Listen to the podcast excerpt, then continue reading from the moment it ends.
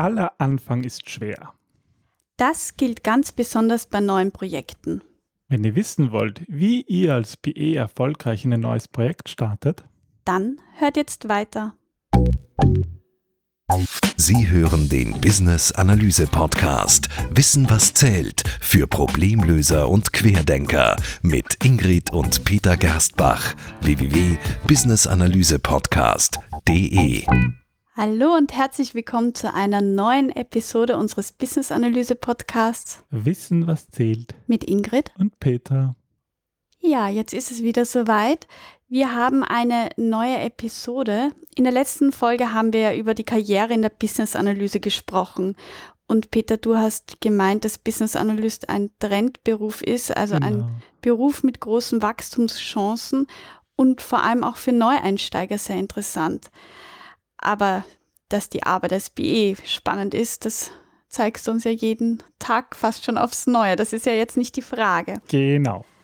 Was willst du uns ähm, in dieser Episode verraten? Ja, in der, in der vergangenen Folge haben wir vor allem besprochen, wie man ähm, überhaupt in den Beruf als Business Analyst startet und sozusagen auch Karriere macht. Und diesmal behandeln wir eher die Fragestellung von einem konkreten Projekt.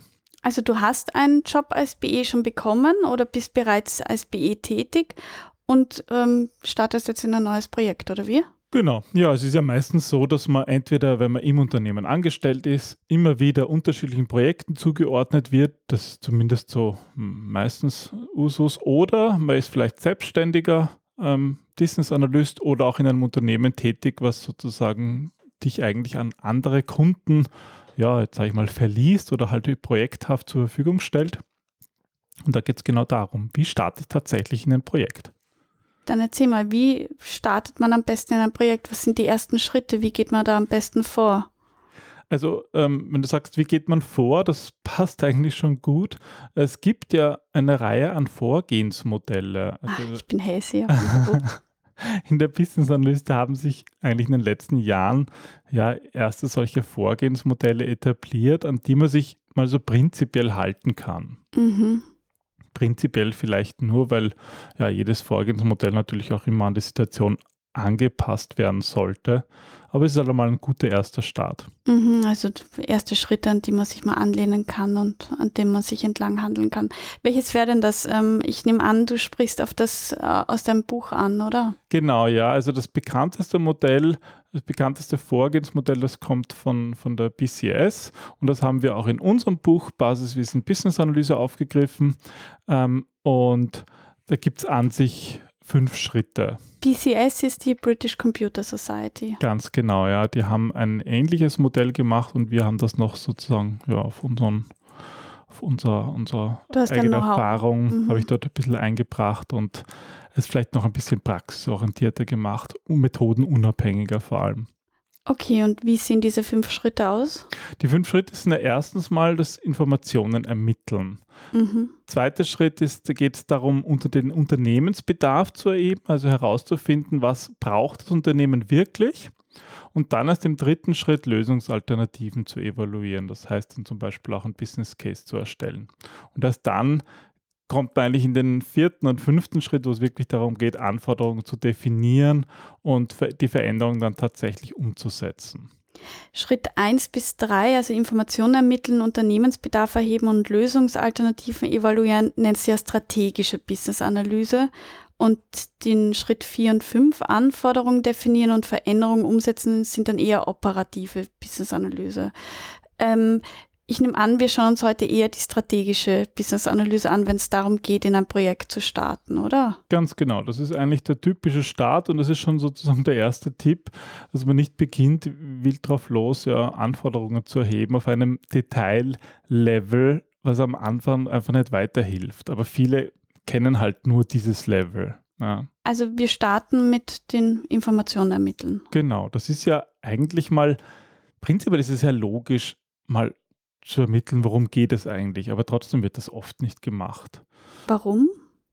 Ich glaube, weil irgendwie oft einfach so ein Druck da ist oder vielleicht auch manchmal der Vorgesetzte sagt, na, heben Sie mal die Anforderungen, Mhm. so als könnte man damit starten. Das ist, das, da, da hängt es auch viel schon mit dem mangelnden Selbstbewusstsein von Business-Analysten ab. Deswegen ist so mein Tipp an alle Business-Analysten in einem neuen Projekt, mal bewusst auf einer höheren Flugebene zu bleiben und da ein grundsätzliches Verständnis der Situation zu erarbeiten.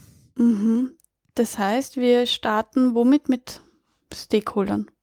Ja. Am Anfang steht der Mensch und am Schluss und in der Mitte. Oder genau, wie? ja. Also ist sinnvoll, Stakeholder mal zu identifizieren, zu befragen. Das haben wir ja auch schon in einer, in einer, ich glaube, in einer ganz einer der ersten Episoden, in der Folge 4 haben wir das schon behandelt, weil es natürlich auch darum geht, Vertrauen aufzubauen zu den Stakeholdern. Da haben wir ja auch schon eine Episode. Ja. Folge 14. Und dadurch bekommt man selber auch als Business Analyst, wenn man diese Informationen sammelt, ein Gefühl für die Dringlichkeit. Also was ist wirklich wichtig? Welches Problem gilt es zu lösen oder welche Chance gilt es zu nutzen? Und, und so kann man dann den Ist-Zustand des Unternehmens durchleuchten. Das sind so die, die wichtigsten Schritte hierbei, wobei da die Ergebnisse gar nicht so im Vordergrund liegen. Was sind denn die Ergebnisse vom ersten Schritt vom Informationen ermitteln? Also wo, womit sollte ein Business Analyst im besten Fall rausgehen? Ja, also im ersten Schritt würde ich sagen, eben mit diesem Gefühl für die Dringlichkeit. Aber wenn man konkrete Ergebnisse nennen will, dann vielleicht sowas wie Stakeholderlisten mhm. oder auch ein Big Picture, also irgendwie eine Darstellung, ähm, die, ähm, ja, die, die das ganze Thema ein bisschen umreißt. Also es ist Über die noch, aktuelle Situation, oder? Genau, ja. Es ist hier noch weniger konkret und das ist, glaube ich, auch wichtig, dass es nicht zu konkrete Ergebnisse sind, nicht sowas wie eine Anforderungsliste. Sondern dass man mal das Ganze sichtet, was da ist. Genau, ja. Okay, also wir haben jetzt im ersten Schritt die Information ermittelt. Schritt zwei nennst du ja Unternehmensbedarf erheben. Was meinst du damit? Ja, der Unternehmensbedarf oder auch, oder auch Business Need, das ist ja eigentlich die Beschreibung, was ist das Problem des Unternehmens, beziehungsweise daraus abgeleitet, was soll in Zukunft besser sein. Mhm. Und das Ganze ist wie die ganze strategische Business-Analyse noch etwas abstrakt. Aber es gibt halt auch Tools, die genau dabei unterstützen. Eins davon ist zum Beispiel Catwo oder das Business Activity Model. Das hatten wir auch schon mal behandelt. Das heißt, als Ergebnis haben wir hier die Aussage, was braucht das Unternehmen? Und das ist noch nicht, ja, das ist noch nicht die Lösung. Das ist eigentlich, wohin wollen wir, aber noch nicht, wie wir dorthin kommen. Mhm. Und da helfen diese Tools wie Catwo und so weiter. Genau. Die helfen dafür dabei, ein, ein, ein einheitliches Bild der Stakeholder zu bekommen und eben dann noch so eine Ist-Zoll-Betrachtung, ohne den Schritt sozusagen gleich mit der Lösung äh, den, den, den zu früh zu machen. Gibt es da irgendwelche Ergebnisse? Also könnte das eine Ist-Zoll-Analyse sein, ein Ergebnis oder? Genau, das ist, das ist genau das. Okay, also wir haben die ähm, Informationen ermittelt, den Unternehmensbedarf erhoben. Jetzt sind wir beim letzten Schritt in der strategischen Business-Analyse, die Lösungsalternativen evaluieren. Wie gehst du da vor? Ja, also wenn, wenn erst einmal klar ist, was der tatsächliche Unternehmensbedarf ist, dann ist es hilfreich, einen Business Case zu entwickeln. Ähm, das ist eigentlich auch das Ergebnis von diesem Schritten, äh, von diesem dritten Schritt. Schritten dritt? genau. Ähm, das Problem ist halt, dieser Business Case ist halt meistens eine, eine reine Makulatur. Und das mhm. ist einfach viel zu oft der Fall. Und ja, ein Business Case, wie ich ihn halt meine, eignet sich dazu, einen wirklich einen inhaltlichen Plan für das gesamte Vorhaben zu skizzieren, warum ich eigentlich etwas tue. Mhm. Also warum das Unternehmen sich ändern muss, was der Nutzen daraus ist und dann halt auch daraus abzuleiten, die einzelnen Schritte, die notwendig sind, damit diese Nutzen tatsächlich funktionieren. Da hast du ja ähm, ein paar Folgen rund um Business Case schon gemacht. Allein das zeigt ja auch, wie, wie umfangreich das Ganze sein kann. Ne? Genau, also für alle, die das nachhören wollen, in Folge 31, 32 und 34 haben wir dieses Benefits Dependency Network, was dann in einem Business Case resultiert, im Detail beschrieben. Und dieser, dieser Nutzenplan, der da entsteht, der hilft genau das, dass man Dinge, unterschiedliche Lösungsalternativen ähm, plant und auch gegenseitig vergleichen kann. Aber ähm, das klingt jetzt alles nicht besonders agil, das Vorgehensmodell und Business Case, oder ist es das doch in deinen Augen? Ja, da gibt es natürlich, ich meine, das ist ein, ein Plan insofern und auch Vorgehensmodell ist ja eigentlich etwas, so hat man vorzugehen. Mhm. Aber auch dieses Benefits Dependency Netzwerk, also dieser Nutzenplan oder dieses Nutzennetzwerk, auch das muss eigentlich regelmäßig überarbeitet werden, genauso wie der Business Case. Es ist sozusagen zu einem bestimmten Zeitpunkt die Überlegung, ähm, was erwarten wir uns von der Zukunft und was sollten wir machen und daran muss man aber arbeiten und das immer mit der Realität angleichen. Mhm. Also das ist, ähm, kann man da sagen, es ist immer gut, da agil vorzugehen oder? Naja, das ist ja eigentlich ein, das ist, ist ja eigentlich ein, ein, ein bestehender Begriff Agilität.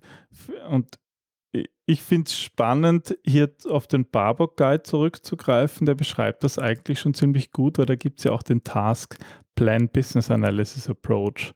Der wird auch oft so genannt als einer der ersten Tasks, die man so als PA machen sollte in einem neuen Projekt. Sich mal bewusst zu überlegen, wie gehe ich eigentlich vor in der Business-Analyse. Habe ich zum Beispiel ein Umfeld, wo das Unternehmen sowieso erfordert, dass ich plangesteuert vorgehe und sage, mhm. 1, 2, 3, 4, dann ist vielleicht so ein, dann, dann halte ich mich ganz stark an so ein Vorgehensmodell, wie wir es jetzt hatten mit den fünf Schritten. Mhm. Aber möglicherweise bin ich auch in einem Unternehmen, wo ja Agilität großgeschrieben wird und wo es auch vom Thema her sinnvoll ist, ähm, ja erste Erfahrungen zu machen. Und da muss ich vielleicht dieses Vorgehensmodell anpassen oder scheibchenweise ähm, abarbeiten. Würdest du sagen, erkennt man das als Business Analyst eh auch im ersten Schritt im Informationen ermitteln, welches Vorgehen in dem besonderen Projekt gut ist? Oder? Also ich glaube, wenn man die Erfahrung hat, schon es ist halt auch stark diktiert sozusagen von dem, wie es üblich ist im mhm. Unternehmen. Und das ist gleichzeitig auch meiner Meinung nach das größte Problem, dass man halt das so macht, wie, wie man es immer schon gemacht, hat. Immer schon gemacht mhm. hat und nicht auf die Situation anpasst.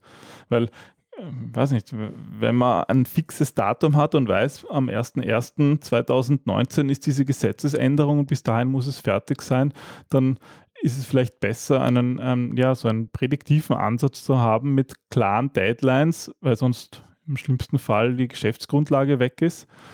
Und manchmal, wenn, wenn vielleicht das, wenn es um, um Kundenbedürfnisse geht ähm, oder ja, um andere Themen, wo eigentlich die Kunden nicht bekannt sind oder deren mhm. Bedürfnisse noch nicht bekannt sind, ist es vielleicht besser, so einen adaptiven Ansatz zu wählen. Mhm. Das ist eigentlich eine Sache, die man im Projekt entscheidet. Aber ich glaube, da, da braucht es halt auch erfahrene Business-Analysten, die, die ja auch das Selbstvertrauen haben, das ja, durchzuboxen. Und auch ein Team, mit dem du reflektieren kannst, oder? Ja, ja ich mhm. denke, sowas arbeitet man nicht allein. Das ja. ist in Abstimmung mit dem Auftraggeber und dem ganzen Team eigentlich zu treffen.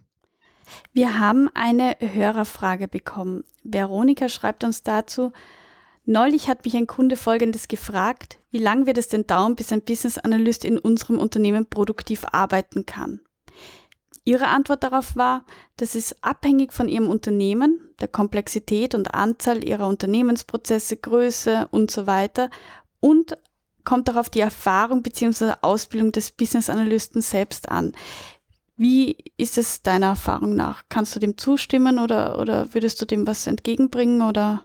Ja, das ist tatsächlich eine Frage, die ich auch öfters gestellt bekomme. Natürlich auch von, von denen, die Business Analysten einstellen und natürlich wollen, dass die möglichst schnell arbeiten können.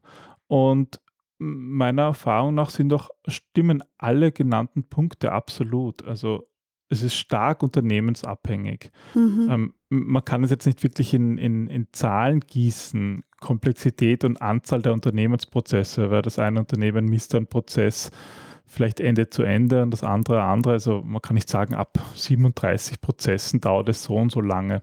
Das Aber hätten es, die Unternehmen halt gerne. ja, das, das ist halt schwierig, wenn man dann Äpfel mit Birnen vergleicht. Mhm. Auch die Größe des Unternehmens, die kann noch am ehesten ein Anhaltspunkt sein. Also Business Analyse in einem 10.000 Mitarbeiter Unternehmen oder größer ist definitiv anders als in einem mit 200, 300 Mitarbeitern. Mhm. Und ähm, natürlich macht auch die Erfahrung des Business Analysten einen Unterschied. Ähm, meiner Erfahrung nach ist es aber noch viel mehr, sind es eigentlich ähm, persönliche Stärken der Business Analysten. Was meinst du mit persönlichen Stärken? Also das ist auch das, was ich über die Zeit selbst gelernt habe. Zum Beispiel Dinge wie die Lernfähigkeit. Also wie schnell ist ein Business Analyst, sich einzulernen zweitens vielleicht auch das Selbstbewusstsein. Ähm, jemand, der ein starkes Selbstbewusstsein hat, der kann auch leichter, dem fällt es leichter, Fragen zu stellen und Unwissenheit zu zeigen, weil er selbstsicher ist oder sie. Und ähm, das heißt, dieses Selbstbewusstsein hilft dabei, schneller an den Punkt zu kommen und nicht zu glauben, man muss sich irgendwie, man muss dem Gegenüber beweisen, wie viel man nicht weiß. Da ist es wirklich gut zu wissen, dass man nichts weiß. Und viele wissen nicht einmal das. Ja, ja, aber das ist es, ja. Und das sind halt persönliche Stärken, die meiner Erfahrung nach wichtiger sind als jetzt sozusagen das Umfeld des Unternehmens. Und dann kann man auch als, als Business Analyst, der jetzt vielleicht nicht das Unternehmen kennt oder keine Branchenkenntnis hat, trotzdem gute Arbeit machen und vor allem schnell gute Arbeit machen.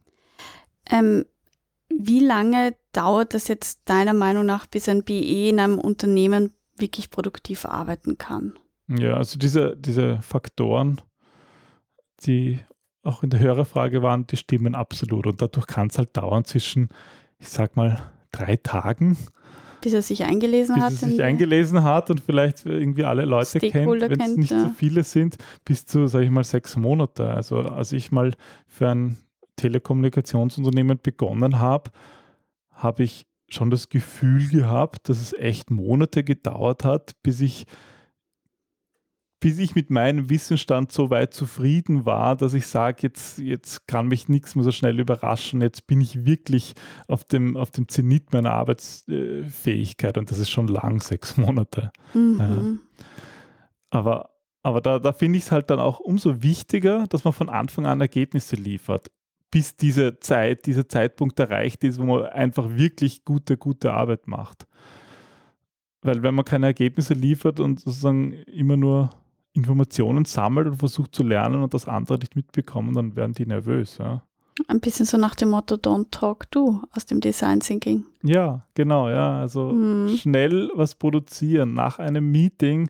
Ähm, zeigen, was du kannst. Mal zeigen, was ich, was ich gelernt habe. Das ist ja auch mhm. für den anderen interessant. Ja. Wenn ich zum Beispiel einen eine Zusammenhang er gelernt hat, dann ist es vielleicht für einen Fachexperten ist das durchaus bekannt. Aber wenn ich das aufzeichne und sozusagen Verbindungen herstelle mit anderen Dingen, die ich davor in einem anderen Interview gelernt habe, schaut es wieder anders aus. Ja, ne? das kann spannend mhm. sein für den. Und wenn es nur dem zeigt, aha, er hat mich verstanden, also eine Art des Paraphrasierens, mhm. Halt irgendwie visuell. Das ist auf jeden Fall etwas, was gut ist. Hilft es da bei all dem Ganzen auch auf die Branchenkenntnisse, ähm, Branchenerfahrung zu setzen oder, oder anders gefragt, ähm, wie, wie sehr können die diese Durchlaufzeit verkürzen, Branchenkenntnis? Also ich bin schon davon überzeugt, dass Business Analysten, die Branchenkenntnis haben, die sind viel schneller eingearbeitet. Definitiv. Ja. ja. Also ich denke, da kann sich die, die äh, hängt auch wieder davon ab, ähm, in welchem Thema es ist. Also in einem, in einem allgemeinen Business-Thema, sag mal Logistik oder Einkauf oder Angebotslegung, da braucht man nicht unbedingt Branchenerfahrung, aber da braucht man zumindest Business-Erfahrung, wie eben Angebotslegung, Einkauf, Logistik in Unternehmen generell funktioniert. Aber wenn man das einmal auch unter Branchenkenntnis hat, dann kann man da doch sicher die Einarbeitungszeit halbieren. Mhm. Aber das hat halt trotzdem auch Nachteile ich glaube, Folge 35 oder so hast du das ja detailliert besprochen, Domänenblindheit. Ja, da haben wir eigentlich gesprochen genau darüber, wie viel Domänen, wie viel Fachwissen brauche ich eigentlich als Business Analyst. Und für diese Domänenspezialisierung spricht natürlich der geringere Einarbeitungsaufwand. Aber dadurch steigt halt auf der anderen Seite auch diese Betriebsblindheit, die du ansprichst. Ganz genau, ja. Davon können ja vor allem Banken ein Lied singen. Ja, ich finde, das ist für mich so der, der, ähm, ja, das ist das beste Beispiel für eine Branche, die immer nur auf Fachexperten gesetzt hat, wo auch die Business-Analysten selbst Fachexpertise mitbringen müssen. Und das hat irgendwie dazu geführt, dass in den letzten zehn Jahren ähm, ja, die, die, die, die Bankenprozesse immer komplexer geworden sind und teilweise ziemlich groß am Kunden vorbeigehen und jetzt brauchen sie Ansätze wie Design Thinking, um da wieder mhm. Kunden zu finden. Ja. Ich finde es ja auch ein, ein, ein schönes Beispiel, was du gerade überlegt hast, mit einer Nichtbank, oder? Wie mit einer Nichtbank. Na, du hast ja mit, ähm, mit einer Nicht-Bank, sondern mit einem, mit einem Financial Startup, mit einem Fintech Also, ja. vor kurzem eine Erfahrung gemacht, oder? Ja, das war ganz spannend, ähm, da ein Konto zu eröffnen bei Numbers 26. Ähm, also ich glaube, du hattest ja mit denen in der Gründungsphase äh, Kontakt. Ja, wir hatten auch mal jemanden bei BE Camp. Die, die lernen extrem schnell und setzen Feedback extrem toll um und, und mir hat es gut gefallen, wie schnell ich da echt in 0, nichts ein Konto eröffnen konnte, ohne viel Aufwand und bla bla und, und das war so spannend. Ich habe irgendwie, du musst eine App runterladen und dann wirst du verifiziert, indem du mit dem eine, einen Videocall machst und Und in den Pass, Du musst den Pass zeigen, dann musste ich auch über mein Gesicht mit der Hand fahren, wenn er es mir sagt, damit er sieht, ob ich ich bin. Und da nicht ein Bild dahinter ist. ist echt cool gewesen, ja. Und im Endeffekt, ich meine, ich kann mich erinnern, wir sind am Vormittag da gesessen und uns kurz überlegt, wir haben ein Konto gebraucht für deine, für dein, dein Einzelunternehmen ja. Und haben überlegt, ja, wohin gehen wir? Und dann ist irgendwie, haben wir gesagt, naja, Einmal was Neues probieren wir ausprobieren. was Neues aus, probieren wir Mhm. Numbers 26 aus und nach ja, fünf Minuten, würde ich sagen, hat es nicht gedauert, weil diese Ja, Identifizierung, nein, das hat schon länger die hat gedauert. allein, Also glaube ich, fünf ist- Minuten ja. gedauert, weil der, weil der Pass, da muss dann Ja, spiegeln nein, das war Aber ich mein, definitiv nach- länger gedauert, aber kein Vergleich Nach, zu. sag, nach zehn Minuten hattest du dein Konto. Du hattest Naja. dein IBAN. Oder Zehn sag Minuten war's 15, auch aber es war nicht so ein Tag und dann dauert es eine Woche, Das bis man das stimmt, per ja. Brief bekommt. Also du hast nach diesem Prozess, nach 15 Minuten, sag mal, hattest du ein, ein IBAN-Nummer und hattest dieses Konto und da kann man was drauf überweisen und was wegüberweisen. Und das Ja. ist, Don't das ist halt irgendwie to. cool. Ja, das ist schon ganz was anderes. Aber ähm, lass uns nochmal zurück zur Business-Analyse kommen und zum Projektstart. Ähm, hast du für unsere Hörer noch ein paar Tipps, um erfolgreich und vor allem schnell in ein neues Projekt zu starten? Hm, mal überlegen. Ähm, ein paar Tipps. Ein, ja, ein, äh, der, der erste Tipp, der geht so ein bisschen zum Informationen sammeln und Stakeholder-Analyse. Ich würde mal wirklich sagen, verlasst euch am Anfang nie auf Videokonferenzen Aha. Um Leute kennenzulernen, die man sozusagen noch nicht kennt, um, die erst, um einen Kickoff zu machen. Ich würde wirklich wieder sagen, am wichtigsten ist am Anfang die wichtigsten Stakeholder persönlich kennenzulernen, mit denen essen zu gehen, sie auf einen Café einzuladen. Eine Beziehung aufzubauen. Ganz genau, Vertrauen aufzubauen, Beziehung aufbauen, mal die Person in echt gesehen zu haben. Das ist, glaube ich, wirklich ganz, ganz wichtig. Okay. Das ist eigentlich die Aufgabe für die erste Woche, genau das zu tun, die Leute einfach mal kennenzulernen, Vertrauen aufzubauen. Hast du noch einen Tipp? Ja, schließt sich eigentlich direkt an. Äh, Dadurch äh, werdet ihr nämlich sozusagen den Kreis an den Kontakten erweitern und dann geht es zum zweiten Schritt, diese Informationen, die man erhält in den Gesprächen, zu visualisieren und einerseits diese, diese so neuronale Netze zu bilden, einerseits auf Papier, aber halt auch wirklich im Hirn. Und das ist, das ist halt genau das, wo dann neue Information schnell entsteht. Mhm, durch Verknüpfungen, durch neue und durch Ausweitung. Genau. Und das führt uns auch eigentlich gleich zu einem dritten Tipp. Ähm, liefert von Anfang an Ergebnisse.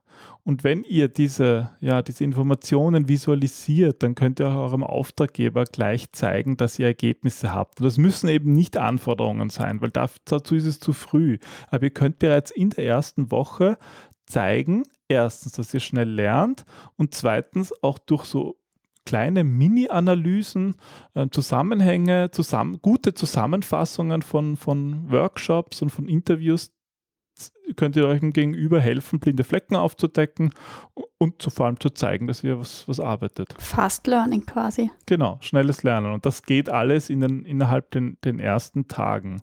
Das ist stressig, aber auch lohnend. Okay, na dann sind das drei lohnenswerte Tipps, die ihr vielleicht gleich auch ausprobieren wollt, wenn ihr als BE erfolgreich in ein neues Projekt startet.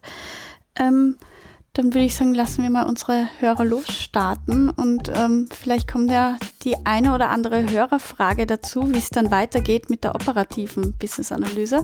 Aber jetzt einmal, liebe Hörer, auf in die strategische Business-Analyse. Ähm, erhebt einmal Informationen, ermittelt den Unternehmensbedarf und ähm, evaluiert Lösungsalternativen und dann geht raus, sprecht mit den Stakeholdern, baut Beziehungen auf und lernt. Viel Spaß Erfolg. dabei. Dann bis zum nächsten Mal. Tschüss. Tschüss.